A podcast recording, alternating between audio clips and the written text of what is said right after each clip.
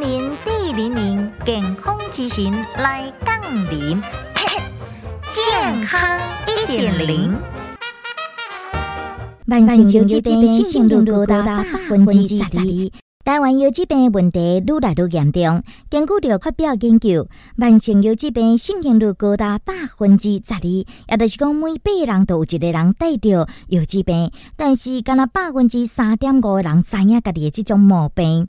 医生就来讲着啊，你要顾腰子，袂当等到有症状的时阵才去看医生，应该定期检查，了解着腰子功能。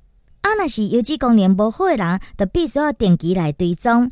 除了靠着药物来治疗，平常时应该控制着动物性的蛋白质的摄取，避免着高盐分会滴出到水分留伫咱的身躯，血压爱清悬，使得腰子功能来恶化。另外，买减少着钠摄取，调查显示。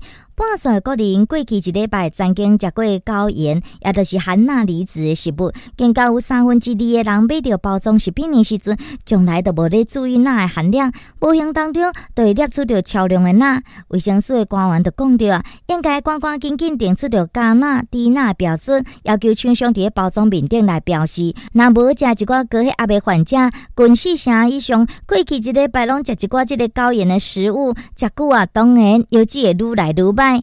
那若讲要管理着腰子病变，爱注意一寡事项。第一，毋通黑白食一寡来路不明的药啊。第二，少盐、少油、少糖，加加食蔬菜水果。第三，卖部分、卖禁药、卖好梅。第四，如果你有以下五个症状有两个以上呢，建议都要看医生啊，以厘清是毋是有腰子病变。比如讲吼，咱放尿有破。过来水肿，头壳定定疼，面色真歹，头晕，容易疲劳，食袂落饭。第五，患者应该每三个月进行着血压、尿液的定点的检查，注意着以上的事项，才有法度管理着腰子病变哦。